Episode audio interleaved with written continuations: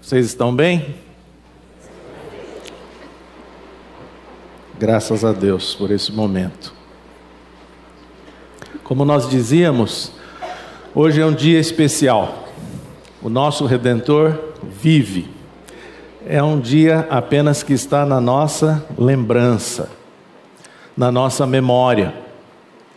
Mas é também o motivo pelo qual nós nos reunimos aqui todos os domingos para falarmos dessa Páscoa.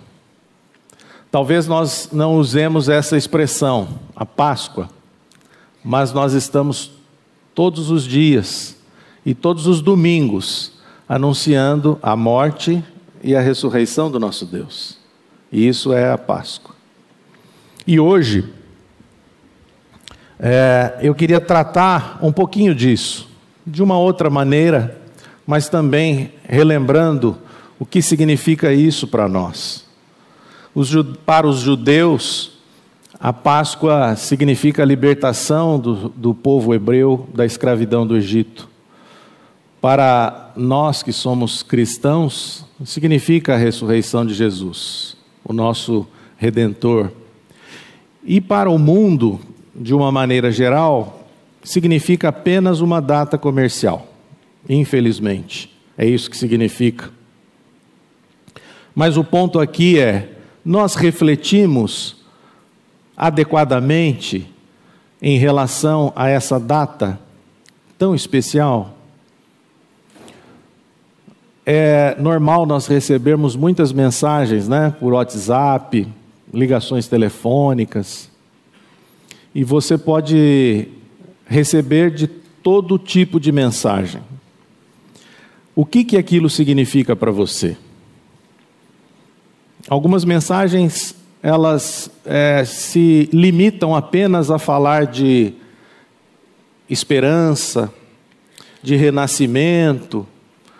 Algumas pessoas falam do, do ovo como símbolo desse renascimento, renovando as nossas esperanças. E o que de fato isso implica para nós? como cristãos ou como pessoas que se dizem cristãs. Páscoa significa passagem. E lá no Antigo Testamento, o povo hebreu, ele clamou por por libertação ao seu Senhor. E Deus então enviou um anjo, o anjo da morte. E esse anjo da morte passaria sobre todas as casas, mas aquelas que estivessem com os umbrais, com os batentes nas portas, pintados com o sangue do cordeiro, esse anjo passaria e não mataria o primogênito da família.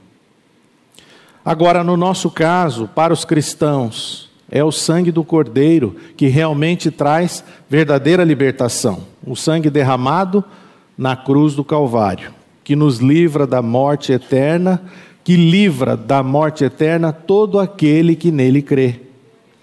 Jesus Cristo, ele nos atraiu na sua morte, nos atraiu na sua ressurreição, para nos dar exatamente essa tão grande libertação. O nosso redentor vive.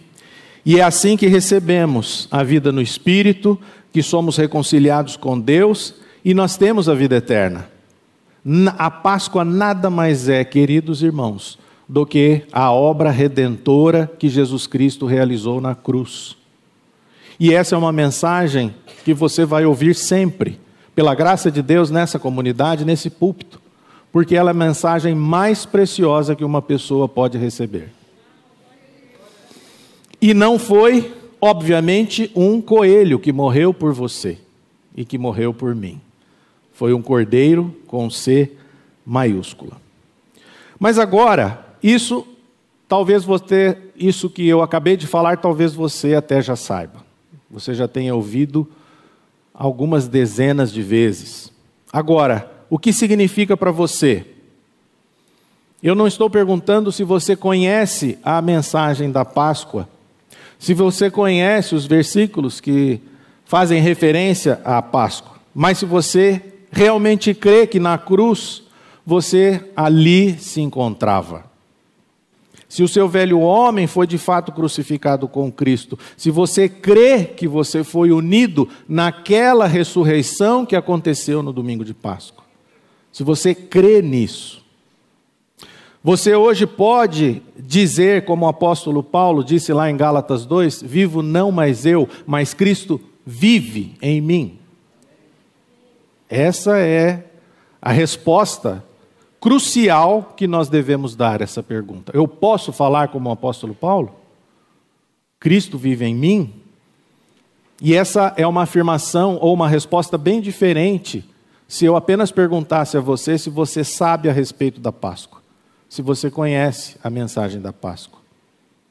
E para ajudar você e eu a respondermos essa pergunta, nós separamos aqui uma passagem em Romanos capítulo 8, os versículos 9, 10 e 11 do capítulo 8, e eu gostaria de ler na versão NAA. Vocês, porém, desculpa. Vocês, porém, não estão na carne, mas no espírito, se de fato o espírito de Deus habita em vocês. E se alguém não tem o espírito de Cristo, esse tal não é dele. Se, porém, Cristo está em vocês, o corpo, na verdade, está morto por causa do pecado, mas o espírito é vida por causa da justiça. Se em vocês habita o espírito daquele que ressuscitou Jesus dentre os mortos, esse mesmo que ressuscitou Cristo dentre os mortos, vivificará também o corpo mortal de vocês por meio do seu espírito que habita em vocês. Amados, Páscoa é isto aqui. Páscoa não é uma simples mensagem de amor, mas uma experiência que Deus proporciona a todo aquele que crê em Jesus. Isso é Páscoa. E aqui o nosso propósito com essa exposição não é trazer nenhuma dúvida com relação à sua fé em Cristo, mas exatamente fortalecer o seu entendimento a respeito disso, a sua experiência. É te dar segurança. Romanos 8 ensina que se você está verdadeiramente em Cristo, nada em toda a criação poderá nos separar do seu amor. Romanos 8, 39. nem a altura, nem a profundidade, nem qualquer outra criatura poderá nos separar do amor de Deus, que está em Cristo Jesus, nosso Senhor. É isto que traz segurança à nossa fé, é isso que traz segurança a todos nós. Então, a minha reflexão hoje é trazer a vocês uma reflexão a respeito do que aconteceu no domingo de Páscoa e se essa ressurreição de Jesus, que nós dizemos é o meu redentor, se ela também é a minha ressurreição. Se eu de fato estava ali com Jesus sepultado, unido a ele, tanto na sua morte quanto na sua ressurreição. E Paulo vai nos mostrar aqui nesses versículos 9, 10 e 11, de uma maneira muito encorajadora, quem realmente é um cristão. É isso que ele está dizendo aqui. Ele nos chama a examinar a nós mesmos e vai trazer um contraste entre aqueles que vivem de acordo com uma natureza pecaminosa e aqueles que vivem de acordo com o Espírito. Esse é, essa é a diferença. Na parábola das. Nós não vamos ler aqui, depois vocês podem ler em casa, mas na parábola das dez virgens, lá em Mateus 25, nós vemos que existe ali dez, dez virgens, cinco eram prudentes e cinco eram imprudentes. E todas elas esperavam a chegada do noivo. E elas representam quem? Elas representam para nós, eu poderia dizer, os crentes aqueles crentes que frequentam a igreja.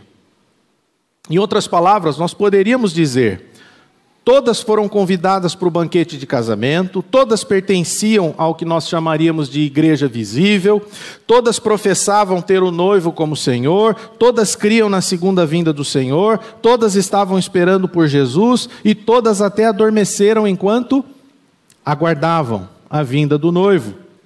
No entanto, cinco não foram aceitas. Essa é a realidade.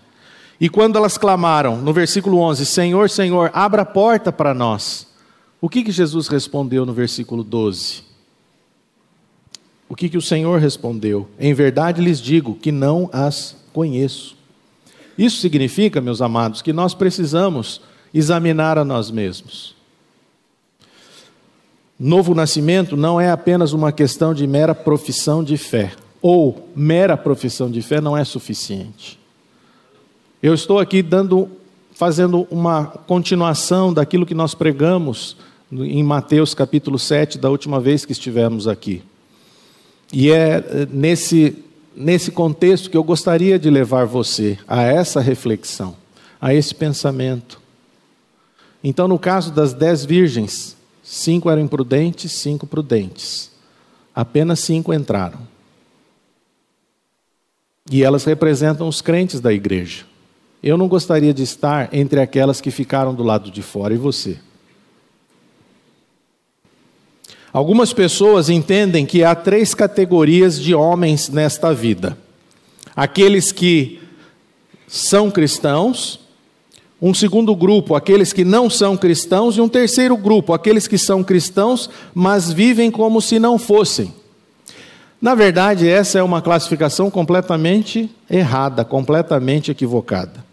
Na verdade, existem apenas dois tipos de pessoas: aqueles que realmente, aqueles que estão mortos em seus delitos e pecados e que, portanto, não podem responder a Deus porque estão numa condição de mortos espirituais, são pessoas mortas, e um outro grupo, aqueles que foram vivificados espiritualmente pelo Espírito Santo e, portanto, estão seguindo a Jesus como seus discípulos. Isto é, num verdadeiro relacionamento de discipulado, ainda que tenham muitas falhas.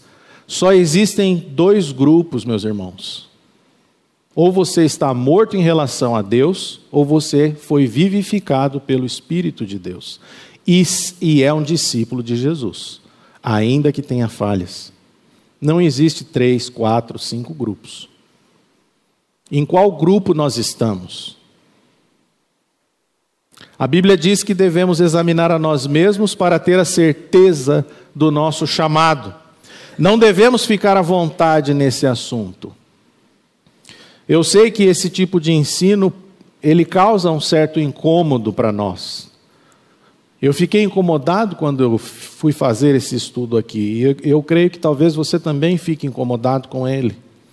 Mas nós não podemos tratar o pecado de uma forma leviana, tratar o pecado de uma maneira irresponsável, tratar o pecado como se fosse algo de só menos importância. Não deveríamos descansar até termos certeza de que realmente nós podemos estar descansados na pessoa do Senhor Jesus Cristo.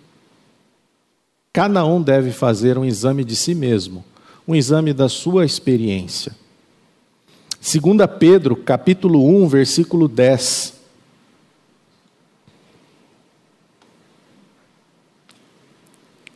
Por isso, irmãos, procurem com empenho cada vez maior confirmar a vocação e a eleição de vocês, porque, fazendo assim, vocês jamais tropeçarão confirmar a vocação e a eleição de vocês. Onde é que eu estou nessa caminhada? Nessa passagem aqui de Romanos capítulo 8, Paulo, ele faz um esboço simples, na verdade. Romanos capítulo 8, versículos 9, 10 e 11 falam da vida do cristão. O versículo 8, ele vai falar do passado do cristão. Nós poderíamos entender dessa maneira. O versículo 10, ele vai falar do presente do cristão. e o versículo 11 do futuro do cristão. Então, o meu objetivo aqui é fazer com que nós possamos nos identificar com o texto, para fazermos esse autoexame. Se realmente, se de fato, a Páscoa que nós anunciamos e que nós dizemos crer, se ela é verdadeira, se ela é real em nós. Então, no versículo 9, eu gostaria que fosse colocado ali, que nós lêssemos novamente, Romanos capítulo 8, versículo 9. Vocês, porém, não estão na carne, mas no espírito, se de fato o espírito de Deus habita em vocês. E se alguém não tem o espírito de Cristo, esse tal não é dele. Essa aqui é uma descrição daqueles que não são mais controlados pela natureza pecaminosa, mas vivem de acordo com o Espírito Santo. É isso que ele está dizendo. E ela se aplica a todo tipo de cristão, desde o mais novo até aquele mais calejado. O apóstolo aqui, o apóstolo Paulo, ele é bem claro. Primeiro, se você não tem o espírito de Cristo, você não pertence a Cristo. Segundo, se você pertence a Cristo, você tem o Espírito de Cristo. E terceiro, se você tem o Espírito de Cristo, você não será controlado pela natureza pecaminosa, mas pelo Espírito. Podemos dizer isso a respeito da nossa própria vida? Somos dirigidos pela natureza pecaminosa ou pela natureza de Cristo? temos o Espírito de Cristo habitando em nós? Paulo está sendo encorajador. Ele está escrevendo para os crentes em Roma e diz a esses crentes: Vocês, porém, não estão na carne, mas no espírito, se de fato o espírito de Deus habita em vocês. Ou seja, ele está assumindo que esses cristãos professos são realmente de Cristo. Ele está tentando explicar a diferença entre o que eles eram e agora a sua nova posição, a sua nova identificação com Cristo. Uma coisa é aquilo que nós éramos antes do Senhor nos alcançar. Outra coisa é aquilo que nós somos a partir do momento que fomos identificados com Cristo na cruz. Que diferença! Quando olhamos para o passado, vemos que, como cristãos, nós fomos retirados de um estado de pecaminosidade ou carnalidade e transportados para o reino do Espírito. Deus tirou você de um reino e colocou você em outro reino. Tirou você do reino do estado de, de pecado e colocou você agora no reino da graça no reino do Espírito, onde todo ser que nasceu de novo é dominado, conduzido, dirigido pelo Espírito Santo. Nós temos essa convicção, meus amados. Isso aqui é fundamental para a nossa vida. Você ter a certeza que você foi retirado de um lugar e foi colocado em outro lugar. Paulo também diz aqui: o Espírito está em nós o Espírito de Cristo.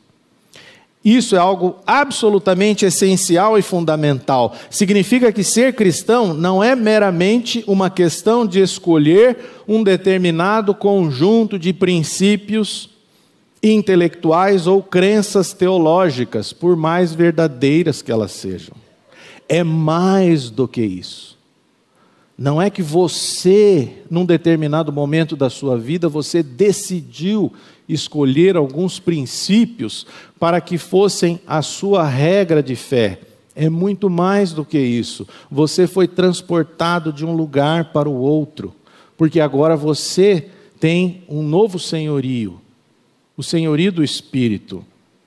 Envolve uma mudança de estado que é realizada não por nós, mas por Deus que nos salva. O Dr. Martin Lloyd Jones, ele diz o seguinte, abre aspas: "Não é que um homem apenas mude suas crenças e nada mais. Não, ele estava no reino da carne e agora está no reino do espírito. Ele foi dominado pela carne antes e governado por ela.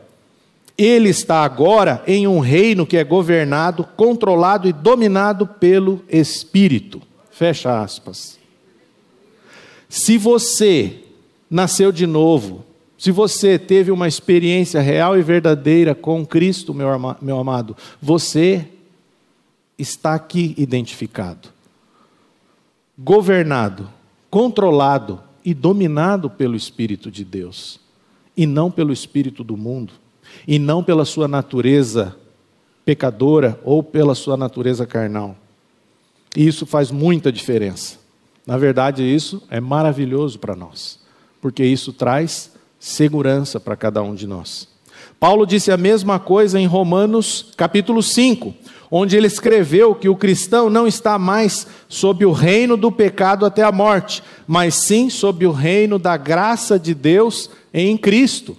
E eu separei um versículo aqui, na verdade o capítulo 5 inteiro fala sobre isso, mas eu separei o versículo 21 para lermos aqui. Na, bom, pode ler na NAA. A fim de que, como o pecado reinou pela morte, assim também a graça reinasse pela justiça que conduz à vida eterna, por meio de Jesus Cristo, nosso Senhor. Na NVT diz assim: assim como o pecado reinou sobre todos e os levou à morte, agora reina a graça, que nos declara justos diante de Deus. Nós somos justos diante do Senhor, porque agora nós estamos sob o império do reino da graça, meus amados, não do reino do pecado, que reinou no passado nas nossas vidas. Um cristão é alguém que que foi libertado de um reino, o reino do pecado e da morte, e foi transferido para outro reino, o reino do Espírito de Deus, que é a vida. Isso, é claro, é algo que o próprio Deus fez e significa que a salvação é do Senhor e que é tudo feito por meio da graça, tudo patrocinado por meio da graça. É por isso, porque a salvação é de Deus e não de nós mesmos, que é possível falar da segurança eterna do cristão, como Paulo fala. Nós estamos seguros se você não fosse tão incrédulo assim como eu com relação ao que a palavra diz, nós não seríamos tão influenciados pelas circunstâncias do mundo. Se nós verdadeiramente olhássemos para a palavra e confiássemos nela, nós teríamos a certeza de que estar sob o domínio, o controle do Espírito é é o que é mais tranquilo para nós. É o que vai gerar paz ao nosso coração. Mas, infelizmente, nós olhamos muito para as circunstâncias da vida. E é aí que nós vacilamos. Mas quando podemos confiar no Senhor, nós podemos ter a certeza que nada foge do seu controle. A única razão pela qual podemos ter certeza da nossa salvação é porque a salvação é uma obra de Deus cujos caminhos são sempre perfeitos, cujas promessas nunca são quebradas e que não muda de ideia. É isso que vai trazer a nossa segurança. Isso que nós falamos aqui é com relação ao versículo 9, que trata do passado do cristão.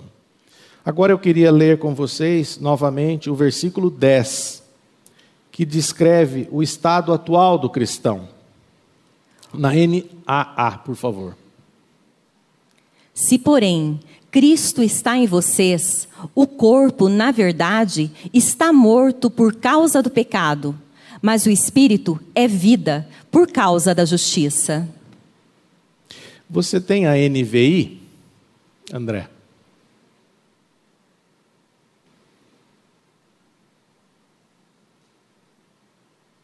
Eu queria ler na NVI.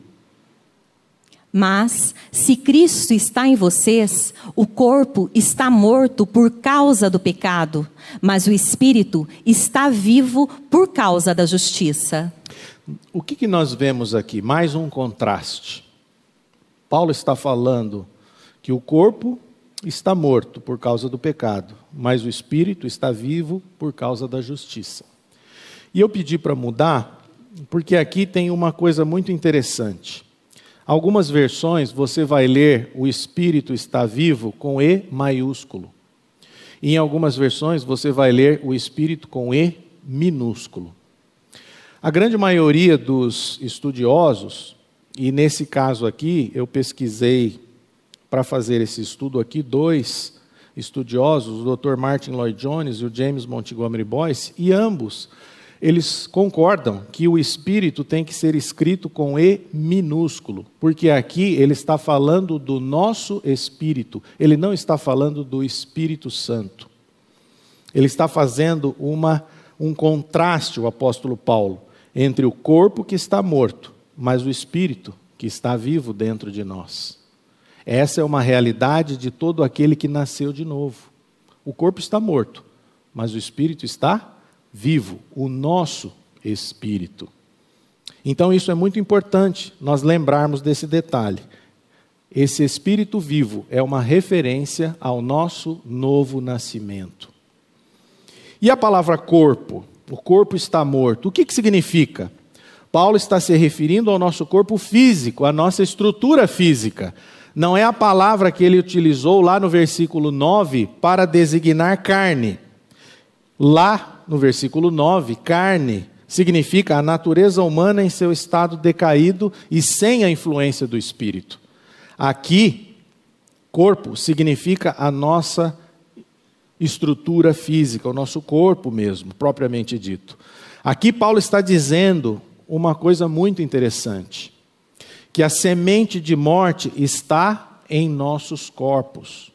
O corpo, por assim dizer, é a sede da morte, uma expressão que o Lloyd Jones utiliza.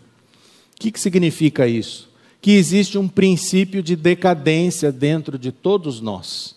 Você pode ser uma pessoa que nasceu de novo, mas esse princípio de decadência está dentro de você, está dentro de mim, está no nosso corpo.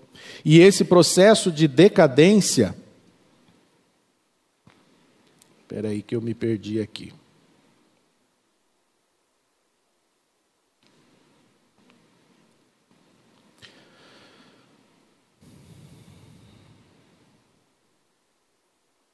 E esse,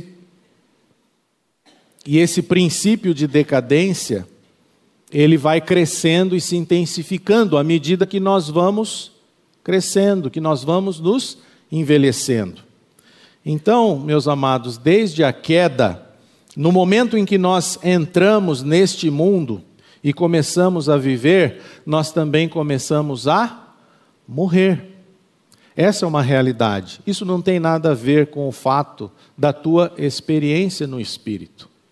Todos nós estamos sujeitos a esse princípio.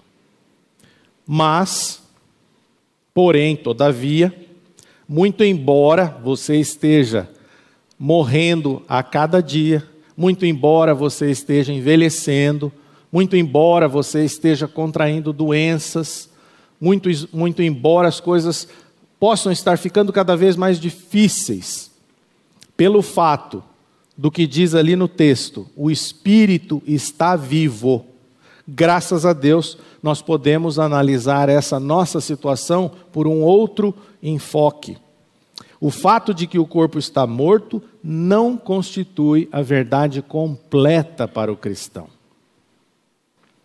O espírito vive por causa da justiça. E que justiça é essa, meus irmãos?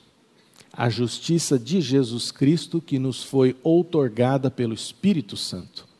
Então, isso, meus amados, é que fundamenta o que Paulo está dizendo. O Espírito está vivo por causa da justiça, porque todos nós fomos justificados por meio da obra que o Senhor Jesus Cristo realizou na cruz. Ele nos declarou justos porque o sangue do Cordeiro foi ali derramado para o perdão dos pecados de todo aquele que nele crê. É essa justiça. O que significa ter nosso espírito vivificado pelo Espírito Santo? Paulo está falando sobre a experiência atual do cristão, para a minha experiência, para a tua experiência atual. Pelo novo nascimento, o Espírito Santo nos deu vida para coisas com as quais nós estávamos mortos. Então, nós podemos dizer aqui, essa é uma, é uma maneira de entendermos aqui o texto, o James Boyce, ele, ele diz o seguinte, que nós podemos identificar três coisas para as quais nós estávamos completamente mortos, mas agora estamos vivos, o Espírito está vivo. O Espírito está vivo para Deus. Estou falando do teu Espírito, estou falando do meu Espírito que foi vivificado. Vivo para Deus, vivo para a Bíblia, vivo para o Espírito de Deus que habita em outros cristãos. E isso não era uma realidade para você antes do teu novo nascimento. Por isso que o, cap... o versículo 10, Paulo está falando do estado atual do cristão. Vivo para a Bíblia. Nós não apenas nos tornamos vivos vivos para Deus. A primeira coisa para a qual nos tornamos vivos é o próprio Deus. Olhe para a tua experiência. Procure analisar antes da tua experiência de novo nascimento. Você pode ser que até acreditava em Deus, mas Deus não era de fato tão real assim para nós, tão real para você. Não tínhamos uma noção verdadeira de quem Ele era ou como Ele era. Deus parecia talvez distante e indiferente conosco. Mas quando nascemos de novo, isso muda.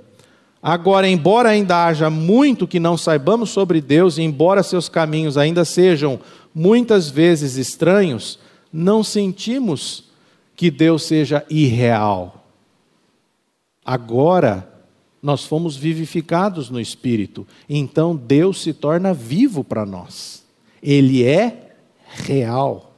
Ele não é fruto da nossa imaginação. Ele não é um pensamento positivo, ele não é apenas uma doutrina qualquer, ele é um Deus real, diferente de outras religiões e de outras crenças, não é mais uma filosofia de vida.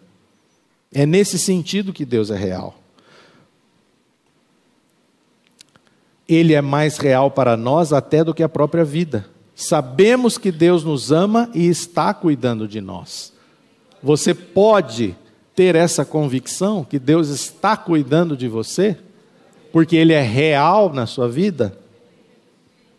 Confiamos na sua administração de nossos assuntos terrenos. Tudo que nós fazemos agora, nós confiamos a Deus em oração, colocando diante dele, porque ele se tornou um Deus real. Deus está próximo, inclusive na doença e na tristeza. E sabemos que na hora da nossa morte passaremos deste mundo para a presença física do Senhor. Vivo para a Bíblia. A Bíblia também, nós nos tornamos vivos para ela. Não é apenas que nos tornamos vivos para Deus como resultado da obra do Espírito Santo, nós também nos tornamos vivos para a palavra de Deus. É na Bíblia que Deus fala conosco de uma forma clara. Talvez Ele não fale com você na urgência que você ora a Ele, mas Ele fala conosco por meio da palavra. Talvez ele, ele não responda aquilo que você deseja. Ele não responda com um sim, ele responda com um não. Mas ele responde. É na Bíblia que ele fala conosco. Antes de nascermos de novo, olhe para a sua experiência. O que era a Bíblia para você? Talvez ela fosse um livro obsoleto. Talvez um livro sem muito sentido. Um livro estranho. Talvez ela fosse apenas um objeto de decoração na sua casa. E hoje, o que ela representa? Você pode dizer que a Bíblia, que você está vivo para a Bíblia? Como cristãos, isso também muda. Hoje, quando lemos a Bíblia, sabemos que é o próprio Deus, que o próprio Deus está falando conosco por meio dela. E não apenas a Bíblia faz sentido, sabemos que ela é a própria verdade, a verdade absoluta.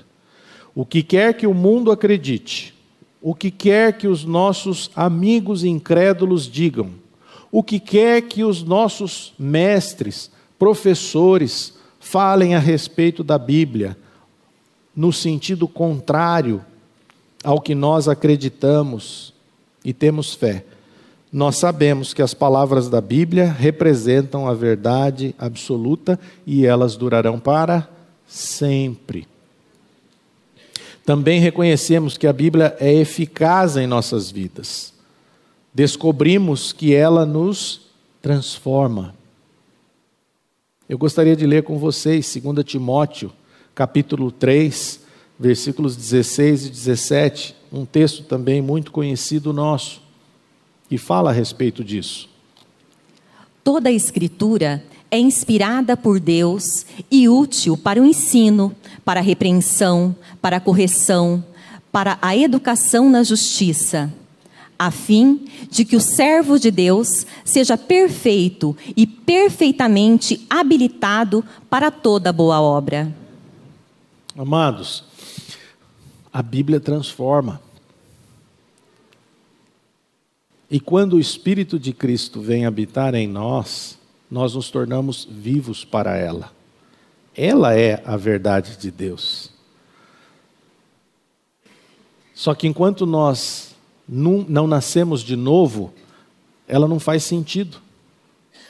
Por isso que é necessário que o Senhor opere em nós uma regeneração para que a própria palavra faça sentido para nós. E terceiro, vivo para o Espírito de Deus que habita em outros cristãos.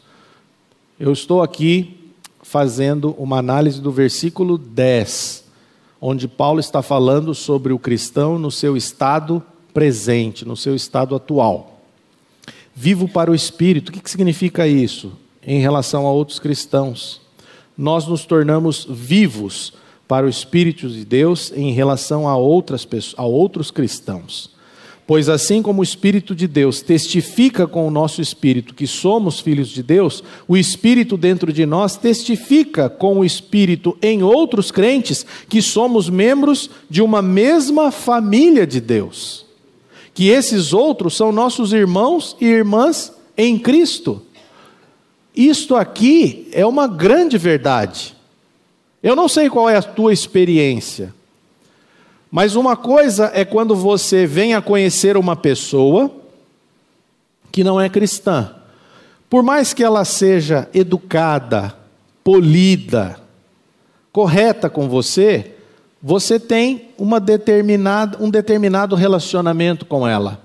Mas à medida que você, como um nascido de novo, conhece uma outra pessoa que também teme ao Senhor, que tem também uma experiência de novo nascimento, o teu espírito testifica em relação àquela pessoa.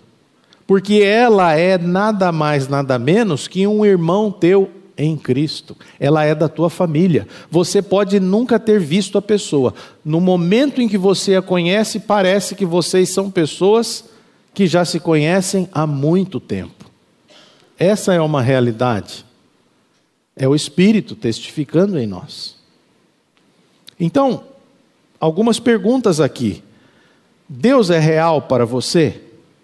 Eu não estou perguntando se você entende tudo sobre Deus ou seus caminhos, mas Ele é real para você? A Bíblia é um livro significativo e cativante para você? Eu também não estou perguntando se você entende tudo o que lê na Bíblia. Mas você se sente atraído pela palavra de Deus? Você quer conhecer mais sobre ela? E a terceira, você quer estar em comunhão com outros cristãos? Você sente, você percebe algo em comum, em comum, quando você está na presença de outro cristão? Você deseja estar em comunhão com outras pessoas que são cristãs? Meus amados, se Deus não é real para você, se a Bíblia não é cativante para você, e se você não é atraído por outros crentes, Será que a sua experiência como um cristão, ela é uma experiência verdadeira? Eu fiquei na dúvida se eu deveria fazer essa pergunta aqui. Eu até fiz para minha esposa, porque eu achei um pouco pesado. Mas é uma pergunta que a gente tem que se fazer. Porque o objetivo do nosso estudo hoje é se de fato nós apenas sabemos a respeito da Páscoa ou se a Páscoa é uma realidade na nossa vida. Se a ressurreição de Cristo é uma experiência verdadeira na minha vida. Se eu tenho o Espírito de Cristo. Ou se eu estou vivendo como aquelas, aquelas nécias, aquelas noivas imprudentes, que quando chegou o noivo ficaram de fora. E o versículo 11? O versículo 11, ele descreve o futuro do cristão. Vamos ler novamente? Na NAA. Se em vocês habita o espírito daquele que ressuscitou Jesus dentre os mortos, esse mesmo que ressuscitou Cristo dentre os mortos, vivificará também o corpo mortal de vocês, por meio do seu espírito que habita em vocês. Que palavra, que versículo. O mesmo espírito que ressuscitou a Jesus Cristo é o mesmo. Ele está falando aqui, Paulo, ele está ensinando a ressurreição e a glorificação dos nossos corpos.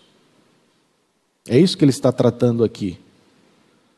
É verdade, como diz o versículo 10, que o corpo está morto por causa do pecado, mas embora todos nós venhamos a morrer, todos nós, os que cremos em Jesus, ressuscitaremos. E isso é real. Isso é verdadeiro, assim como Jesus Cristo ressuscitou no domingo de Páscoa. Nós também ressuscitaremos com ele. Então, meus amados, isso aqui não se trata de uma metáfora. Martin Lloyd Jones, ele explica que existem dois erros comuns na interpretação deste versículo 11 e que nós não devemos cair. O primeiro erro é pensar que o texto estaria falando de algum tipo de, entre aspas, ressurreição moral. E eu aqui lembrei do tipo, renascemos todos os dias pessoas melhores. Isso aqui é, é comum vocês receberem exatamente nessa época de Páscoa. Mensagens desse tipo com um ovinho ali, significando a multiplicação, que é uma época de renascer, de renascer pessoas melhores, num aspecto apenas de ressurreição moral. Será que é isso? Meus amados, ele não está usando de metáfora alguma, ele está falando de uma ressurreição real e verdadeira, a mesma que Jesus Cristo, que aconteceu com Jesus. O segundo erro Lloyd Jones diz assim: é pensar nisso em termos de cura pela fé. Esse vivificará também o corpo mortal. Algumas pessoas entendem que, que Paulo estaria falando de uma cura pela fé, que nós teremos sempre um corpo de saúde, um corpo saudável. Alguns têm feito supondo que seja uma promessa de saúde perfeita para aqueles que acreditam que Deus os curará. Deus pode curar, mas não é o que o texto está nos dizendo. Não existe aqui nenhuma metáfora, ele está falando de algo literal e verdadeiro. A questão é que Deus nos ressuscitará assim como ressuscitou a Jesus. Esse é o sentido, pelo menos aqui por duas razões. Em primeiro lugar, porque temos uma clara e incontestável referência à ressurreição física do Senhor Jesus Cristo no corpo e na sepultura. E isso é a chave para o entendimento. Vocês vejam que Paulo não falou uma vez, mas ele falou duas vezes. Se em vocês habita o espírito daquele que ressuscitou Jesus entre os, dentre os mortos, esse mesmo que ressuscitou o Cristo dentre os mortos. Ele fala, não uma, ele fala duas vezes. É porque isso realmente é importante. E em segundo lugar, porque o Espírito Santo habita de fato em nossos corpos, no corpo físico de cada um de nós. Aonde que está isso? Vamos ler? 1 Coríntios capítulo 6, versículo 19. O que que Paulo diz ali também? Será que vocês não sabem que o corpo de vocês é santuário do Espírito Santo, que está em vocês e que vocês receberam de Deus e que vocês não pertencem a vocês mesmos? Santuário. Nosso corpo é santuário do Espírito. O Espírito Santo habita em nós. E é por isso que nós ressuscitaremos no último dia.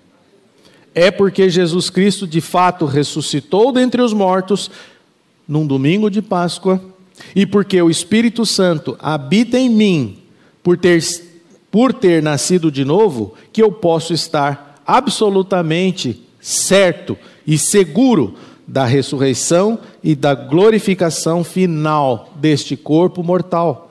E assim todo aquele que crê mesmo nesse corpo que você tem agora, um corpo mortal, você pode estar plenamente convicto, certo e seguro que apesar do nosso corpo ser mortal, do pecado estar nesse corpo, ele será objeto de ressurreição. Na ressurreição seremos completamente libertos da penalidade, poder e presença do pecado. Estaremos com Deus no céu e para sempre. Tal é o passado, o presente e o futuro do cristão. Você não precisa ir a uma cartomante, você não precisa ir a um a um cigano ou qualquer uma dessas pessoas que dizem fazer uma leitura da sua sorte ou prever o seu futuro. O seu passado, o seu presente e o seu futuro estão descritos na palavra de Deus. Todo aquele que crê em Jesus, todo aquele que crê na sua inclusão na morte e ressurreição de Jesus Cristo, pode ter a certeza de que o Espírito de Cristo está nessa pessoa, que o Espírito de Cristo está em você. Ele muda completamente a nossa vida, no passado, no presente e no futuro. Os cristãos são pessoas cujo passado foi alterado. Antes eles estavam mortos em pecado, agora eles estão vivos em Cristo. Nós não estamos dizendo aqui que o, o nascido de novo não peca mais. Não é isto. Nós ainda pecamos, até porque vivemos neste corpo mortal. Mas há uma nova disposição dentro de nós. O presente deles também foi alterado. Eles foram despertados para a realidade de Deus vivos para Deus, para a beleza das Escrituras, vivos para a Bíblia, e a presença do Espírito de Deus em outros cristãos. É assim que nós estamos hoje, vivos. E o Espírito de Deus testifica no nosso espírito que somos filhos de Deus, e também testifica quando nós estamos em comunhão com outras pessoas que são cristãs temos uma nova família, a família de Cristo. Finalmente, eles têm um futuro mudado diante deles, pois com o tempo a morte será vencida. E eles serão ressuscitados em um novo corpo ressurreto, como o corpo ressurreto de Jesus, e estarão com Deus e Jesus Cristo para sempre. Você crê nisso? Você se considera um cristão porque você conhece o significado da Páscoa cristã? Ou a realidade da Páscoa, isto é, a realidade da ressurreição de Cristo, é uma realidade factual na sua vida. Esse, essa é a pergunta. Não é saber se você sabe da Páscoa, se você sabe versículos sobre a Páscoa, mas se aquela realidade é a sua realidade. Por meio da obra, da morte e ressurreição de Jesus Cristo, recebemos vida e vida em abundância. E isso é algo real, é algo inequívoco e é algo verdadeiro. É algo que nos faz seguros na nossa caminhada. No mundo tereis aflições, mas tem de bom ânimo, eu venci o mundo. Se você é cristão, você está unido a Cristo. Você tem o Espírito de Cristo. E Ele está dizendo: Eu venci o mundo. Então, teremos aflições? Sim. Teremos dificuldades? Sim. Mas nós temos o Espírito daquele que já venceu todas elas. Todos os nossos pecados já foram expiados, já foram perdoados lá na cruz. E é por isso que nós é tão importante que você tenha esse entendimento para experimentar essa realidade de novo nascimento. Faça essa pergunta a si mesmo e tenha certeza da resposta. Mas quando você tiver a certeza, lembre-se desta verdade: que nada no céu ou na terra jamais o separará do amor de Deus em Cristo Jesus e, que seu futuro será ainda melhor do que a sua vida com Jesus agora. O nosso futuro é glorioso. Então, meus amados, que nós possamos ter esta certeza de que a Páscoa é a ressurreição do nosso Jesus Cristo, do nosso redentor. Ele vive, mas ela é a minha realidade. Porque você foi, por meio da graça, unido a essa obra. E você está liberto de toda condenação. Você agora está sendo dominado, dirigido, controlado pelo Espírito de Deus, porque a palavra diz que você é templo do Espírito de Deus. E que esse corpo físico mortal em que nós vivemos, um dia receberá um corpo, nós receberemos um corpo glorificado. Amém? Amém? Vamos orar. Nosso Deus e Pai, nós te damos graças, porque Jesus Cristo vive ele é real em nossas vidas. Nós não estamos aqui, Pai, adorando uma filosofia. Nós não estamos aqui, Pai, adorando uma imagem.